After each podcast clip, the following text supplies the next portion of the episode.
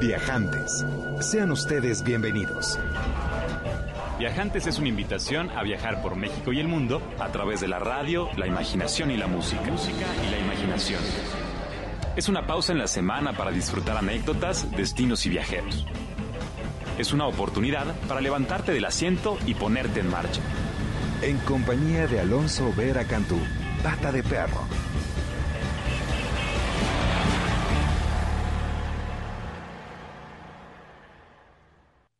Bienvenidos viajantes, hoy es un gran día, hoy es un gran día para, para vivir, hoy es un gran día para morir.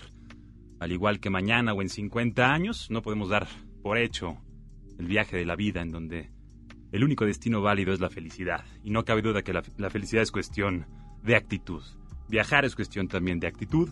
Y hoy estamos muy felices aquí en Viajantes. Y les quiero compartir una pequeña reflexión porque para nosotros los viajantes son importantes los recuerdos, las anécdotas y las reflexiones. Y para, bueno, para un verdadero viajante, viajar es un acto poético que se realiza por el simple gusto de hacerlo, es una fiesta para los sentidos y un descanso para la razón. Sin embargo, pues ya sea por limitantes físicas o económicas, muchas veces nos resulta difícil emprender las travesías que desearíamos emprender. Sin embargo, pues uno puede Viajar también por medio del arte y de la imaginación. Aún al día de hoy, algunos de mis viajes favoritos han sido a destinos que tan solo existen en la fantasía, mundos creados por músicos y escritores, historiadores, locutores. Y viajando también en la historia, a mí, por ejemplo, me hubiera encantado recorrer Persia con Alejandro Magno, viajar tal vez en las expediciones de Cristóbal Colón. Y afortunadamente he podido hacerlo una y otra vez por medio de la imaginación. Además que estoy seguro que hubiera he estado vomitando y vomitando a bordo de las carabelas, no hubiera sido tan agradable ese viaje. Así que bueno, hoy es un gran día, un buen día para viajar. No te separes de esta estación, estamos transmitiendo completamente en vivo desde Mayorazgo 83 en la colonia Joco, solamente para ti, en el 107.9 de tu FM. Muchas gracias por acompañarme, saludos a mis amigos de Brasil para Ben Brasil, para Ben México. Por supuesto a quienes nos escuchan desde Ankara vía imer.gov.mx. Saludos también a la banda de Coatepec y a mis amigos brincando en el Ángel. Muy buen festejo, muchas felicidades. Déjenme les platico el itinerario de hoy. Hoy vamos a tener en cabina nada más y nada menos que a Judith Rodríguez, mejor conocida como la Sirenita Sibarita, con quien vamos a compartir anécdotas y recomendaciones para las viajantas que deseen emprender su primer viaje en soledad.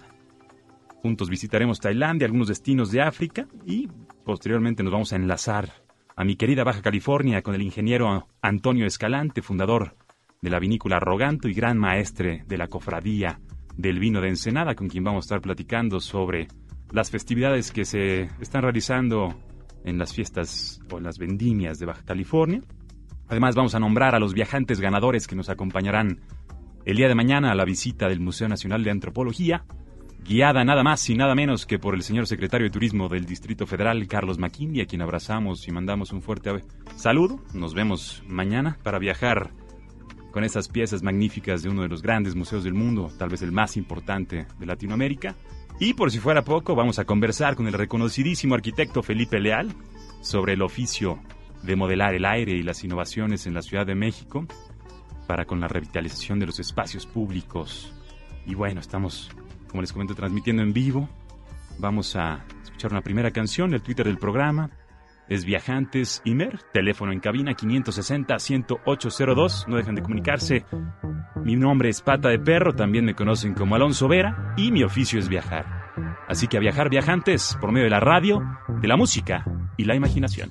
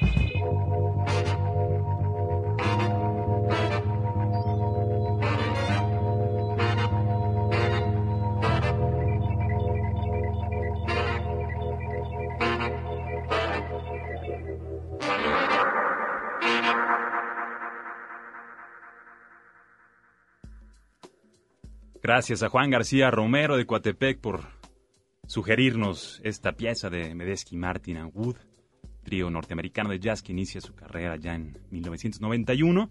Y Uninvisible es el disco lanzado en 2002.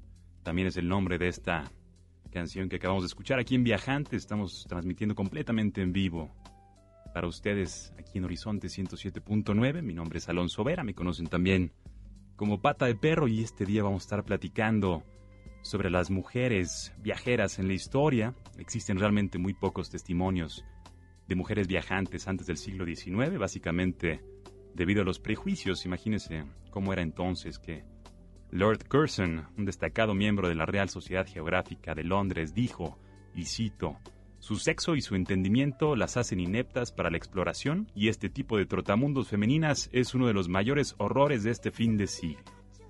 Imagínense nada más. Qué prejuicios terribles.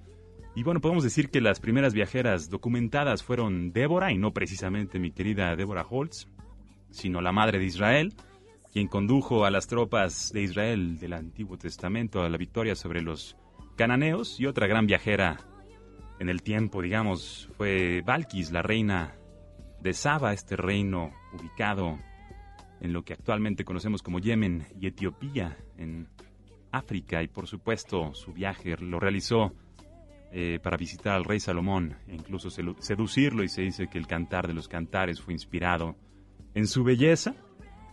Una de las primeras viajantes occidentales es Egeria, una abadesa gallega conocida como la santa patrona de los trotamundos. Ella vivió en el siglo IV después de Cristo, realizó una peregrinación a los lugares santos de la cual dejó constancia en un libro llamado Itinerarium ad Loca Sancta, que significa el itinerario de una loca santa.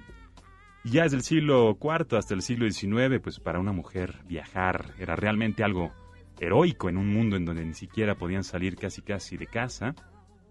Finales del siglo XIX surge la gran escritora y exploradora parisina Freya Stark, quien nos comparte en su libro Un invierno en Arabia sus cinco razones para viajar y dice dejar atrás los problemas como la número uno, ganarse la vida como la número dos, adquirir conocimiento, practicar buenas maneras y, ¿por qué no? La número cinco es encontrar un hombre honorable. Mucho le recomiendo a las viajantas que nos escuchan que se Preparen porque vamos a recibir algunas recomendaciones, anécdotas y sugerencias para que emprendan su primer viaje en soledad, si es que así lo desean. Es una experiencia que bien vale la pena y que nunca olvidarán y que les hará, las forjará.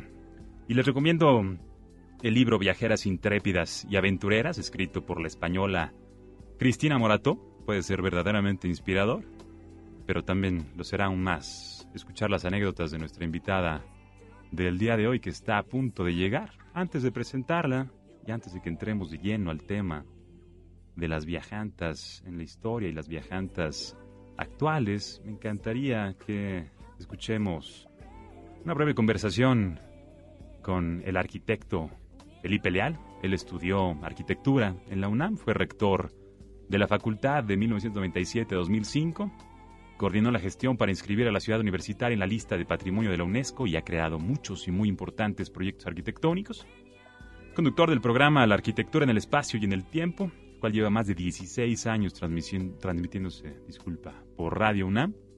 Y bueno, desde 2009 es el titular de la Secretaría de Desarrollo Urbano y Vivienda, mejor conocida como SEDUBI. Vamos a escuchar esta conversación con el arquitecto en lo que llega nuestra querida Sirenita Sibarita para conversar sobre las viajantas.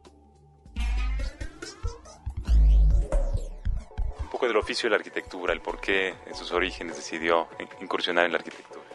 Desde muy pequeño jugaba yo solo, soy el menor de seis hermanos, y me hice de todo lo que me encontraba a la mano, cajas de cartón, cajas de zapatos, eh, los popotes, plastilina, eh, piezas de madera, para armar ciudades. Y yo desde los seis años armé ciudades, era mi tema, era armar ciudades. Nunca dudé en ser arquitecto, lo tengo en la sangre, casi yo creo que nací siendo arquitecto, y eso me he dedicado toda mi vida, por fortuna. Mi área fundamental es el diseño, pero además me ha tocado también el papel de ser académico, soy académico por la UNAM, por mi universidad universidad, fui director de la Facultad de Arquitectura y siempre me ha encantado todo lo que tiene que ver con la comunidad. Yo creo que la universidad te da esa posibilidad de hacer, trabajar para una comunidad, de extender más allá de una barrera de lo individual y ahora sobre todo la experiencia que estoy teniendo en el gobierno de la ciudad con los espacios públicos, o sea, recuperar los espacios públicos y hablar un poco toda la cultura, eh, la cultura urbana, ciudadana, llevarla a transformaciones físicas y esperar la respuesta de, de quienes habitamos. Entonces, en ese sentido, pues estoy muy, muy, muy agradecido con la vida.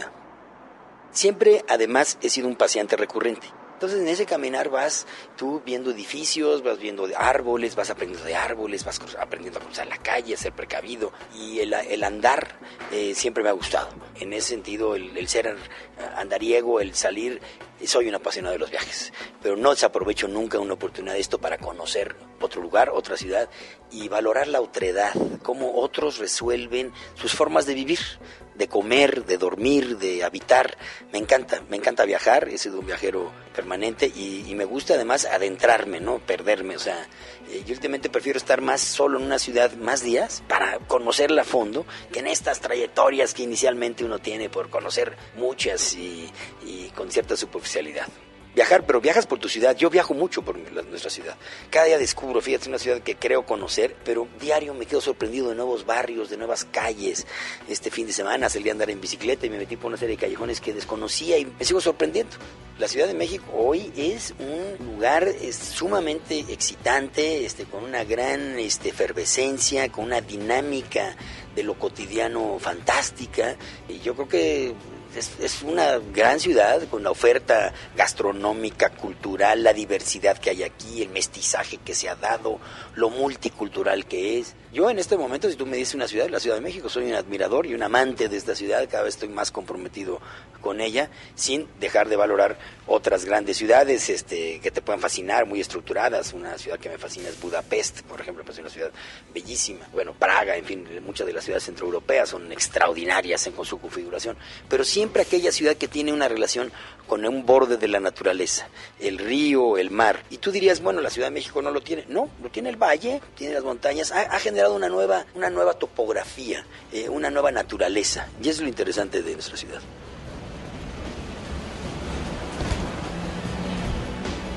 ¿De qué proyectos se siente más orgulloso y por qué está orgulloso de esos proyectos en la Ciudad de México?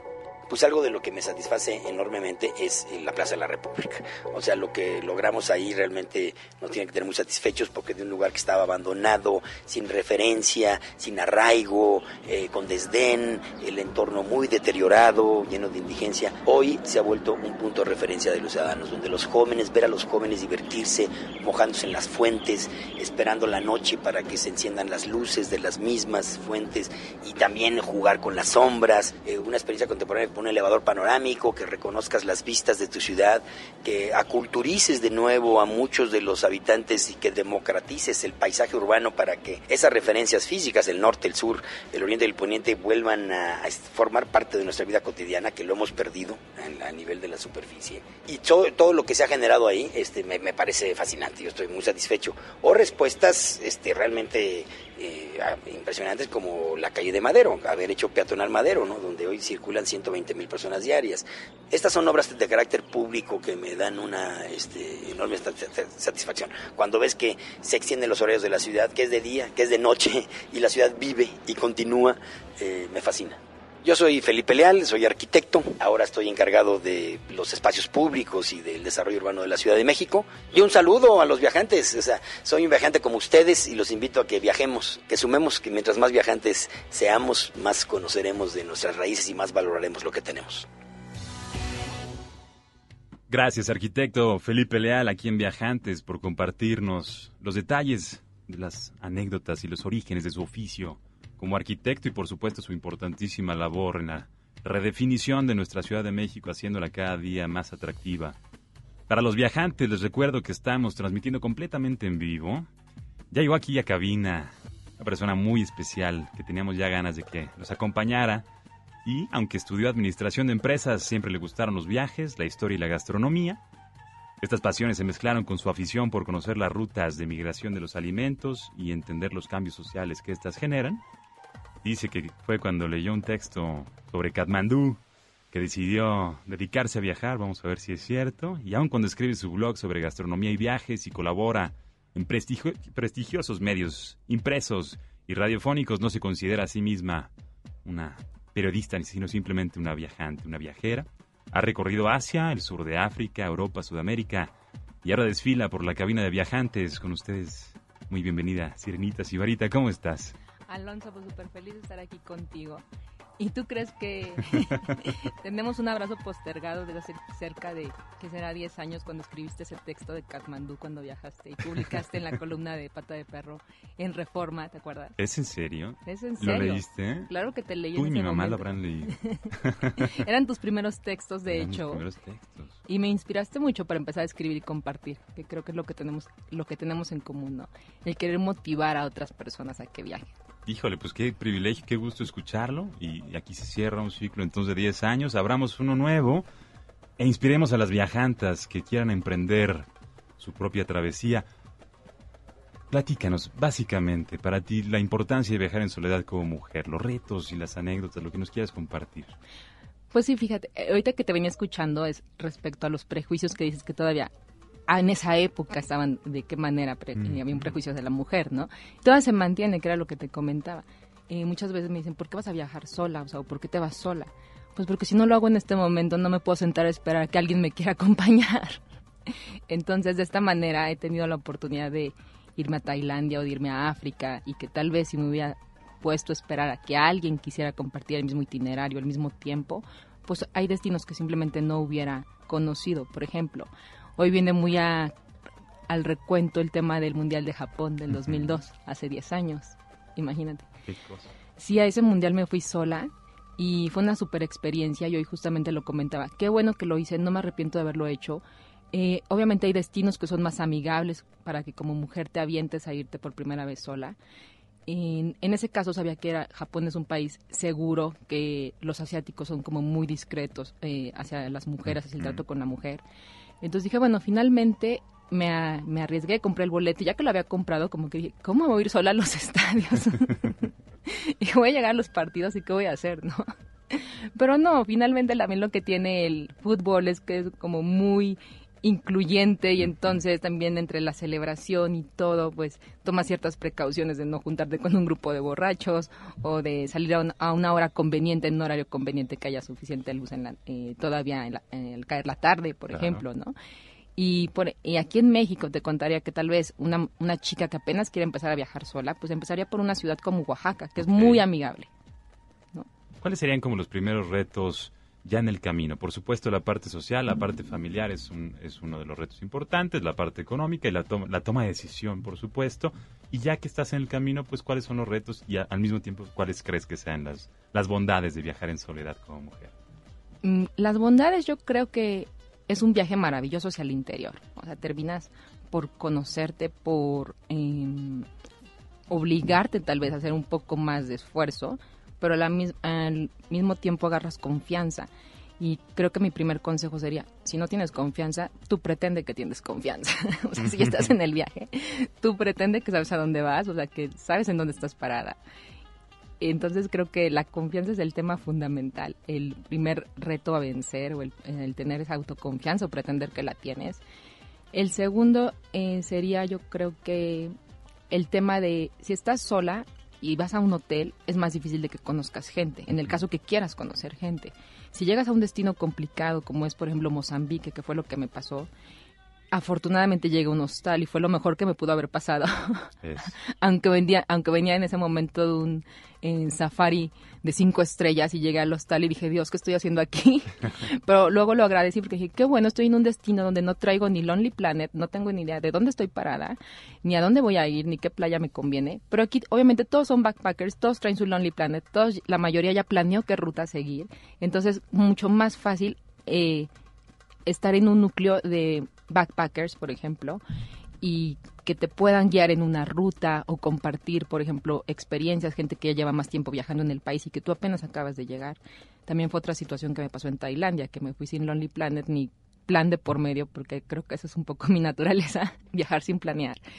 Y iba viajando en el tren nocturno hacia de Bangkok hacia alguna de las ciudades que te conectan luego con la playa y todos estos sí todas estas rutas larguísimas que haces por terrestres allá en Tailandia y conocí a una pareja, unos chicos británicos, obviamente ellos ya tenían como muy estudiada qué playa convenía, entonces ya de venir escuchando y platicando con ellos, pues así llegas a unos destinos que también te sorprenden, ¿no? Y que tienes una buena oportunidad, que de otra manera, por estar en consenso con más personas, no logras una decisión rápida. Totalmente. Backpackers, para los que nos escuchan, los viajantes, que no son angloparlantes, sería básicamente un mochilero, los viajes de mochila y la posibilidad de hospedarse en un hostal, pues sí, te abre, la, te abre a otras historias, te abre a otras rutas, a otras ideas.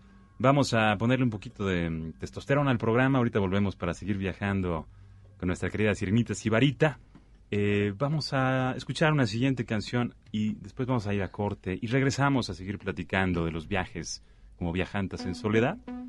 Esto es nada más y nada menos que C6 Steve, Steven Jean Wall de Oakland, California. Bluesy Boogie en Viajantes. Les recuerdo que estamos transmitiendo en vivo, 560-10802 es el teléfono. Mi nombre es Alonso Vera y vamos a viajar viajantes con mucha actitud.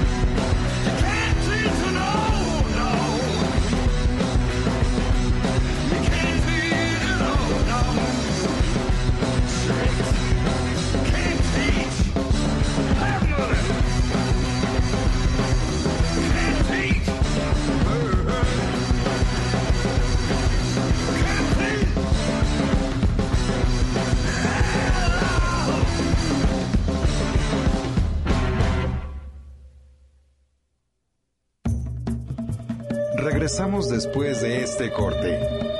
Comuníquese con nosotros. Twitter, arroba Viajantes Mis viajes. en el hecho de tomar un taxi, un autobús o de viajar a deshoras o de arriesgarte en alguna calle que por cualquier motivo te equivocaste de ruta, como que siempre es ese sentido de estar alerta. Y también como, mm, digamos, chilanga, lo traes, o sea, tienes que estar atento, ¿no? Entonces no, no, te, no te duermen tan fácilmente. Yo mi consejo sería que si realmente están solas en algún lugar como fue Tailandia, yo no me arriesgaba tanto a quedarme en bares, porque para qué doy pie a, aparte con la paranoia después de la película esta de las dos chavitas, ¿te acuerdas? Claro, sí, fuertísimo. historias, sí. Sí, sí, Entonces también esas cosas te hacen tener más precaución, ya no tanto de sentido común, sino por lo que ves o que, lo que, por lo que te enteras. Y dices, bueno, no voy a dejar mi maleta sola o no voy a involucrarme tal vez con alguien en este viaje porque se me hace un destino que hay, se, han escuchado demasiadas historias de este caso, entonces mejor voy a ser más precavida de lo normal. Eh, recomendaría siempre tomar... Eh, aunque sea pagar un poquito más, por estar en una zona céntrica donde pasa un transporte público muy a la mano el hecho de que si te pierdes inmediatamente tomar mejor un taxi en lugar de tratar de deambular cuando no son horas precisamente las más eh, fáciles, por ejemplo en la noche. Y eh, uno de los consejos, porque me ha pasado, es, eh, y aún así en ciudades europeas, si sientes que alguien te sigue o tienes la intuición de que alguien te está alrededor, como que ya lo has visto más de dos o tres veces en la ruta en la que vas, pues inmediatamente mejor métete a una tienda, a una farmacia y sabes que siento que me están siguiendo, o sea, o llámame un taxi. Y en general te puedo decir que he tenido muy buena suerte.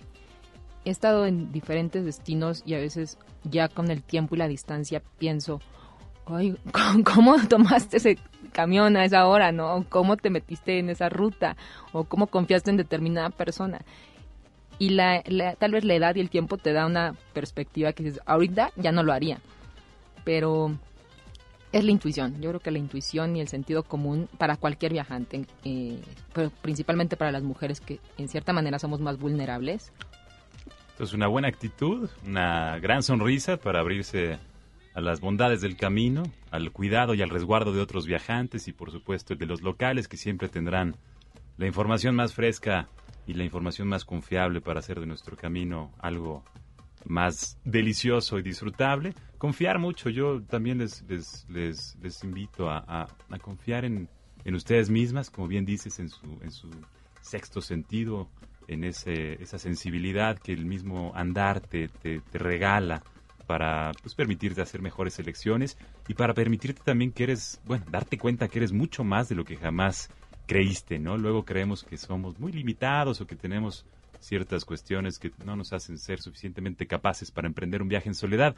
Crean que sí, estoy seguro que sí. Los quienes nos escuchan pueden hacerlo, así como la sirenita Sibarita que nos está compartiendo sus anécdotas. ¿Y cuál sería como el destino pues más memorable, digamos, al día de hoy? Eh, para con tus experiencias andando en soledad y compartiéndolas ya también a través de diversos medios, ¿verdad? Sí, y ahorita te cuento, ahorita que dijiste, eh, creo que algo que siento que siempre me acompaña y que es una excelente compañía es la cámara. Mm. O sea, tu, cámara es una super compañía, es un cómplice también, ¿no? De que estás retratando y, viendo el mundo de otra manera cuando tomas la cámara y te tomas el tiempo también para ver a la gente, sentarte y tomar un café con toda la calma sin que nadie te distraiga. Y entonces comienzas a percibir cosas distintas. Eh, tal vez el, el andar de una ciudad o alguna algún detalle en la arquitectura o en los mercados, o sea, cuando vas tú con tu cámara lo aprecias de una manera distinta y aparte te da la seguridad de que traes algo y estás haciendo algo, no nada más estás ahí en medio de la nada, ¿no? Cuando eh, tal vez en algún momento que te sientas intimidado o algo, tienes tu cámara y también eso te da cierta seguridad. Es un extraordinario consejo, definitivamente, y, y, qué buena reflexión, tómenlo como una, una gran sugerencia porque verdaderamente traer consigo una cámara no solamente les da un quehacer, sino que les ayuda a fijarse en los detalles y sobre todo observar, ¿no? Te invita a observar. Pasamos la vida realmente este, sin observar mucho y sin darnos cuenta de cómo son las tradiciones, las costumbres, las, las ideologías. Eh, y si uno no va observando a lo largo de su viaje, pues terminará haciendo lo mismo que hace en casa y no necesariamente va a ser lo más propicio. Claro, vas con esa prisa y con ese afán de quererlo compartir todo a través de las redes sociales, como está ocurriendo ahora. y, pierdes la oportunidad, de, eh, ¿verdad?, de, la calma, ¿no? Y por otro, eh, por otro lado, lo que me preguntabas de, de un destino que fuera sobresaliente en cuestión de viajar sola, mira, he estado en Israel, he estado en Japón, en el norte de África, en, Egipto, pero yo creo que el destino que más me llamó la atención fue Sudáfrica, fue un destino muy difícil. Venía de 15 días de haber viajado por Zambia, Zimbabue, Mozambique y Botswana. Y cuando llegué a Johannesburgo, era precisamente el Mundial del 2010. Mira, nada más. Tienes una íntima relación con el fútbol. Con el fútbol, gracias a mi padre. Eso. Entonces, al llegar a Johannesburgo, obviamente todo el mundo estaba muy empapado en el ambiente de lo mundial y todo el mundo estaba muy clavado en ver los, eh, los eventos, estar en los bares. Y uno, ya sabes, con su espíritu aventurero y de viajante, pues yo quería salirme a ver más cosas de la ciudad. Y ahí sí fue de la policía, la gente en las tiendas y varios, no te vayas sola y no te vayas sola y bajo ninguna circunstancia tomes un taxi y te vayas sola. Entonces me sentí muy limitada del tener que depender cuando no estás acostumbrado por el tipo de viaje que hago. Claro a tener que depender de que alguien me pudiera acompañar, imagínate eso. Y ya cuando finalmente volamos hacia Cape Town, ahí fue cuando dije, bueno, ahora sí ya agarro y me muevo un poco más porque es una ciudad dentro de, dentro de Sudáfrica que es mucho más amigable. La nación del arco iris. Nadie me cree que yo conocía a Nelson Mandela haciendo travesuras en los pasillos del reconocido hotel de la Ciudad de México hace ya varios años durante su visita. Pero sí, tuve el gusto de saludarle y acompáñame, vamos a platicar brevemente con queridísimo personaje, el ingeniero Antonio Escalante. Eh, me encantaría presentarlo como se debe, pero mejor que nos platique él. Mi querido Antonio, ¿está usted presente aquí en Viajantes? ¿Me escucha? Así es, Alonso. Muy buenas tardes. Qué gusto, ingeniero. Muy bienvenido a Viajantes. Estamos transmitiendo aquí en la Ciudad de México, enlazándonos con usted allá en Baja California, mi querida tierra. Exactamente. Ingeniero, oiga, pues platíquenos un poquito sobre su papel como gran maestre de la cofradía del vino de Ensenada. ¿Cuál es la misión de la cofradía y qué es lo que hace el gran maestre para los viajantes que no están familiarizados? Bien, la cofradía del vino pues es una eh, organización de varios miembros, somos 21 en total, y nos dedicamos pues al estudio, eh, a la promoción de los vinos, tanto nacionales como extranjeros. Y bueno, el, dentro de los eventos de, promoción que tenemos, eh, siempre en el marco de las fiestas de vendimia, organizamos un concurso de maridaje que se da entre 39 de las mejores vinícolas de la región y 39 restaurantes. Es un concurso a la orilla del, del puerto que, bueno, eh, reúne pues a lo, a, lo mejor, ¿verdad?, de lo que tenemos y se hace una fiesta eh, este, dentro de este recinto de una terminal de cruceros con un ambiente muy porteño, muy agradable y tenemos danza de remolcadores, degustación de, de 39 platillos maridados con sus vinos, un panel de jueces de primerísima calidad, ¿verdad? Donde asisten los mejores chefs de, todo el país.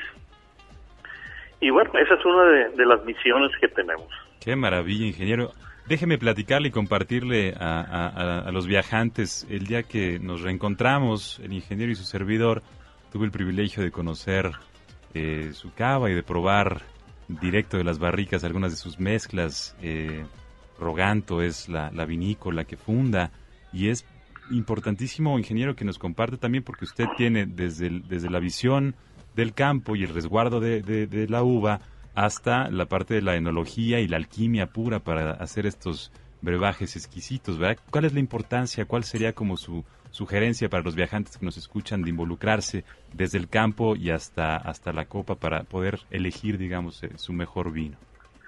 Bueno, dicen que el, eh, el vino empieza en el viñedo la primera máxima que un enólogo aprende es si no hay buenas uvas, no hay buen vino, habiendo buenas uvas hay buen vino. Entonces tenemos que cuidar siempre desde el viñedo.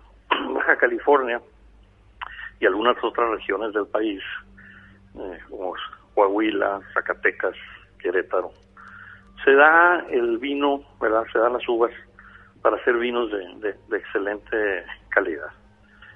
Y bueno, eh, aquí en la zona donde nosotros estamos, eh, que es una zona donde estamos en el mismo paralelo de la zona mediterránea, de la parte sur del Mediterráneo, pues tenemos un clima privilegiado. Entonces, podemos sacar eh, una variedad de uvas eh, muy, muy importante. Es una zona muy versátil donde, bueno, hay dos varietales que se adaptan muy bien a la zona, como es el tempranillo y el y el ah, y el neviolo. Son son dos varietales que este, se, se, dan, se, dan muy bien aquí en la zona.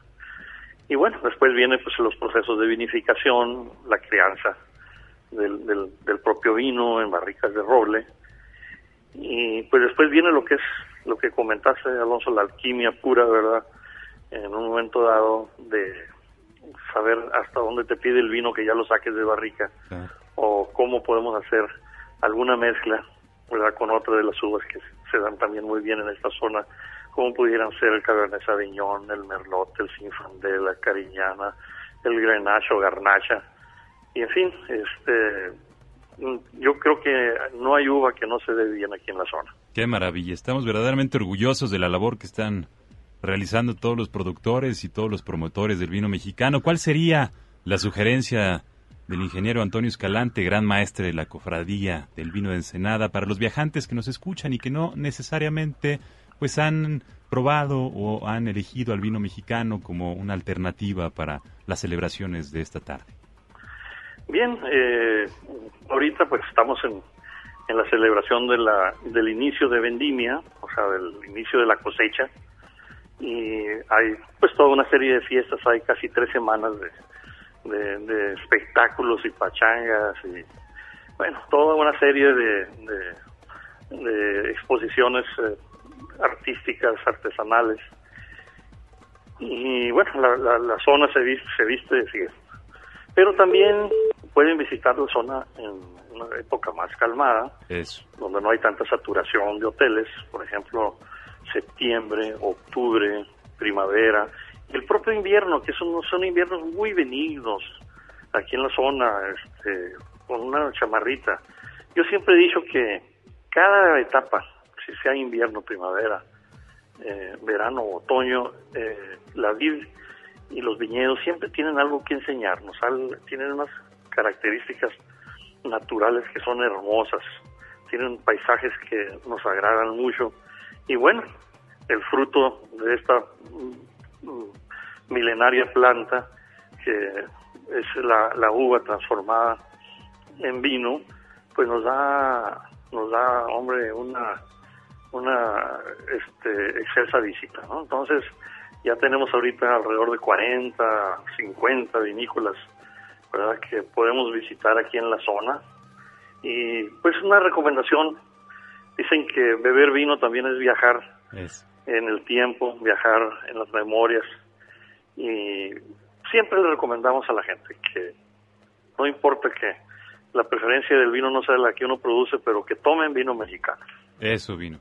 Eso, mi querido ingeniero, me siento extremadamente emocionado y contento de que haya estado con nosotros esta tarde. Esta es su casa, espero que podamos seguir platicando del desarrollo de los eventos de la vendimia allá en Ensenada, Baja California. Saludos por favor a todos los amigos, toda la familia querida de por allá, ingeniero, y este si quiere compartir nada más el sitio eh, web o algún contacto de la vinícola eh, de usted.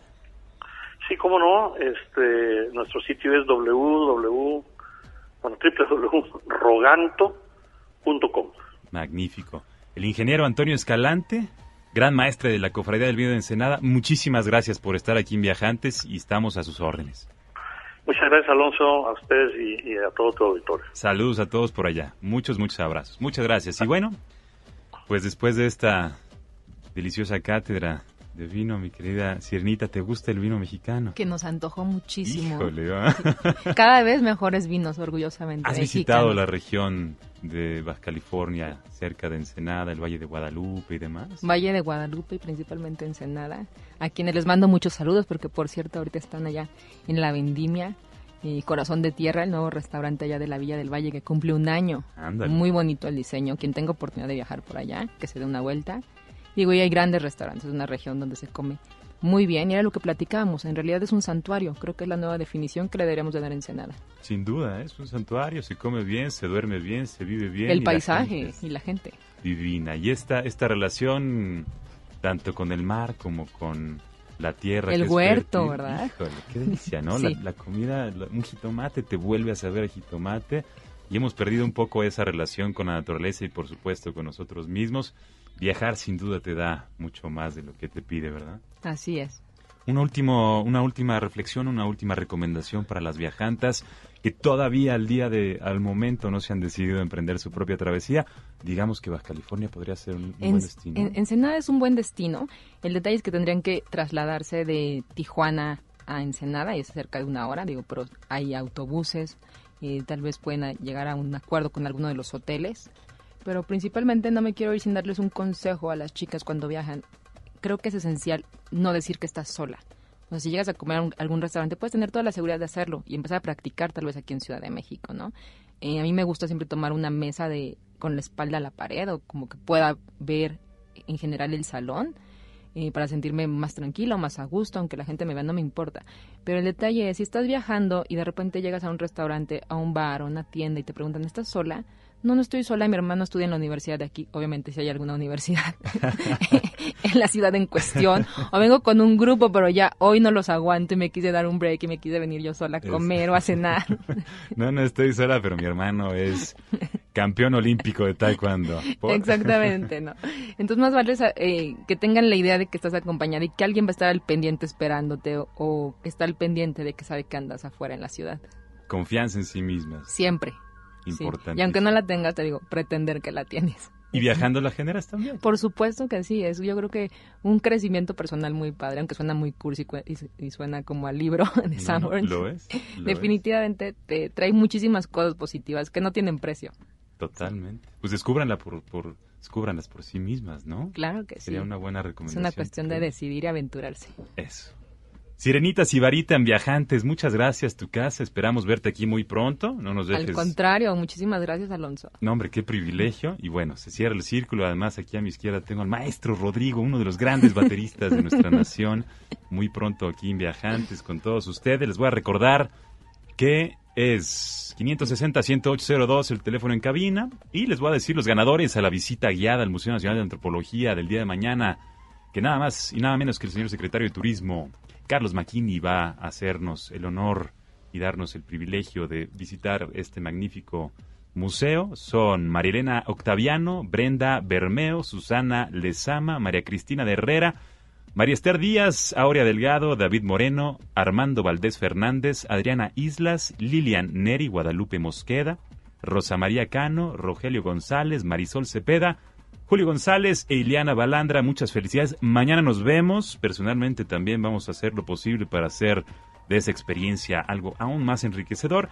Les recuerdo que a partir del 15 de agosto se podrá apreciar la muestra de 11 piezas escultóricas realizadas por Alejandra Cermeño, viajante que también nos acompañó a hacer algunos programas aquí. Va a estar en la sala Arnold Belkin del Museo Universitario del Chopo con exposición que lleva por nombre Vida, que está inspirada en la biología interna de los animales. Muchas gracias mi querida Clara Monroy, querido Enrique, Roswell, muchas gracias. Y lo que vamos a escuchar ahorita es la banda Fanfare Chiorcala, de origen balcánico, conformada por una serie de músicos aficionados que tocaban en bodas y bautizos. La canción se llama Asphalt Tango y es el tema de una película animada que me encontré esta mañana que se llama Fallen Art, F-A-L-L-E-N-A-R-T. No dejen de verlo, está increíble.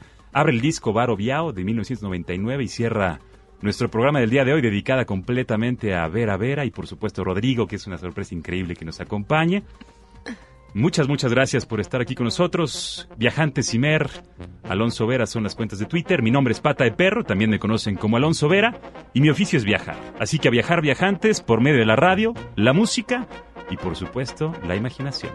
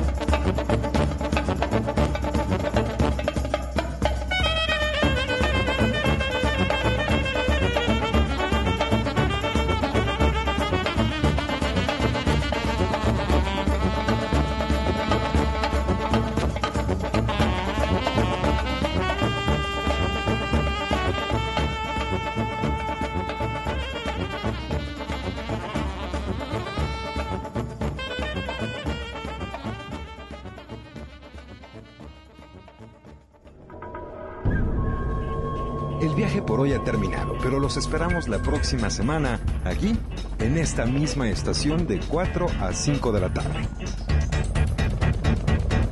Viajantes. Es una producción de Radio México Internacional para Horizonte 107.9 del Instituto Mexicano de la Radio. Viajantes. En compañía de Alonso Vera Cantú, Pata de Perro. Viajantes es una invitación a viajar por México y el mundo a través de la radio, la imaginación y la música.